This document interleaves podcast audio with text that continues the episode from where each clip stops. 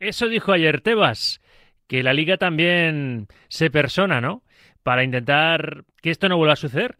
Lo que pasó con, con ese ataque racista contra Vinicius en la previa del derbi copero del Santiago Bernabéu, con ese, ese muñeco con su camiseta colgado de un puente en las inmediaciones de Valdebebas con esa pancarta Madrid odia al Real. Esteban Ibarra, ya le dije que le iba a llamar regularmente porque no pueden quedar este tipo de episodios en agua de borrajas, presidente del Movimiento contra la Intolerancia y secretario general del Consejo de Víctimas de Delitos de Odio. Hola, ¿qué tal Esteban? Buenas tardes. Buenas tardes. Ayer se reunió antiviolencia, dijo que va a investigar la amenaza a Vinicius, que va a perseguir el comité estas conductas, que va a estudiar las cámaras de tráfico para identificar a los que colgaron la pancarta y el muñeco antes del derby. Y la realidad es que de momento no hay nada más. Sé que el Movimiento contra la Intolerancia presentasteis una denuncia en la Fiscalía, ¿verdad?, por presunto delito de odio racista, pero, en fin, hay que esperar, me imagino. Sí, hay que esperar, pero la denuncia es la llave que abre la puerta a que la Fiscalía mm, se inicie eh, pues eh, diligencias de investigación para clarificar la autoría y a partir de ahí la Fiscalía tiene la potestad de presentar la querella correspondiente con el juzgado la Liga ha dicho que se va a personar, bueno, cuando se habla procedimiento, porque eh, se puede archivar eh, todo como ha sucedido con la anterior denuncia que presentamos con Vinicius en el Wanda. Eh, se puede archivar si no hay identificación de la autoría, ¿no? Pero yo creo que hay base para la investigación policial y que tiene que impulsar esta fiscalía que ya tiene, ya tiene la denuncia, que es el primer paso para que pueda actuar, porque si no, no podría actuar. Eh, en todo caso, mm, la Comisión de Violencia lo que tiene es que reclamar que cuanto más indicio haya, eh, no solo en este caso, sino en otros casos de comportamientos violentos o racistas, pues los clubs tienen que, colaborar, que hasta ahora pues eh, han estado bastante pasivos. Es que eso es lo que preocupa, yo creo, al común de los aficionados, ¿no? Y a la gente que estamos alrededor del fútbol, en este caso desde los medios de comunicación, y es que se archiven las, las causas sin ningún tipo de, consecuencias. Y es verdad que para eso los clubes tienen que colaborar. En su día se aplaudió que Florentino Pérez sacase a los ultrasur de, del Santiago Bernabéu, que la Porta hiciera lo propio con los Voice of Noise en el Camp Nou. No sé, después de este incidente, ¿a qué está esperando Milán Ángel Gilmarín y Enrique Cerezo a sacar al Frente Atlético del Metropolitano? Sí, bueno, a sacar, pero ahora después del COVID han vuelto otra vez a retornar muchos de ellos. ¿eh? No, tampoco nos equivoquemos porque no para de haber incidentes violentos y enfrentamientos entre unos y otros. Pero en el caso del Atlético de Madrid, pues es que hace dos semanas pues ha habido incluso enfrentamientos entre ellos mismos, entre una facción y otra facción.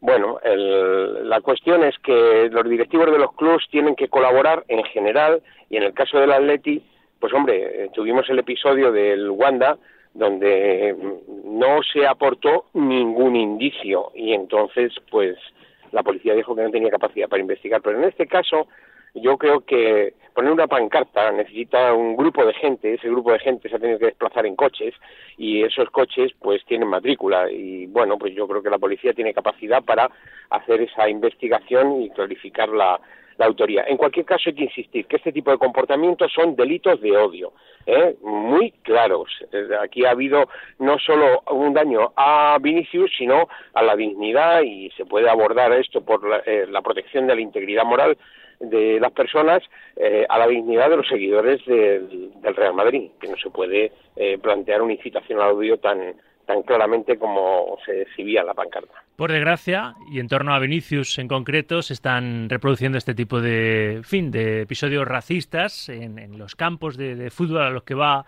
a jugar con el, con el Real Madrid. Esto ya es un delito de odio y aquí hay una línea roja que se ha traspasado y entiendo que hay que poner pie en pared, Esteban. Sí, hay que seguir un poco lo que se ha hecho en Barcelona con Iñaki Williams a Iñaki Williams se le ha abierto... Eh, eh, Por los cánticos racistas que escuchó en, en, Cornellà del Prat, ¿no? Exactamente, exactamente. Entonces, eh, ha habido apertura de juicio oral, es decir, está identificado, la Fiscalía ha hecho lo que estoy comentando, los mozos eh, lo identificaron y a partir de ahí, pues, se ha abierto un procedimiento penal mm, al respecto, ¿no? Esto es una situación recurrente. Eto también sufrió esto, el portero del Rayo también sufrió esto. En fin, eh, lo que hay que hacer es cortarlo de una vez por todas porque tenemos ley a, nivel administrativo, con la ley contra la, violencia, el racismo y la intolerancia en el ámbito administrativo y tenemos ley eh, en el Código Penal. Entonces, eh, sea con un nivel o con otro, pues se debe de abordar. Y la última, Esteban, tú que llevas tantos años presidiendo el movimiento contra la intolerancia, Espero que, la respuesta no sea descorazonadora, pero igual sí. ¿No te da la sensación que llevamos muchos años andando en círculos?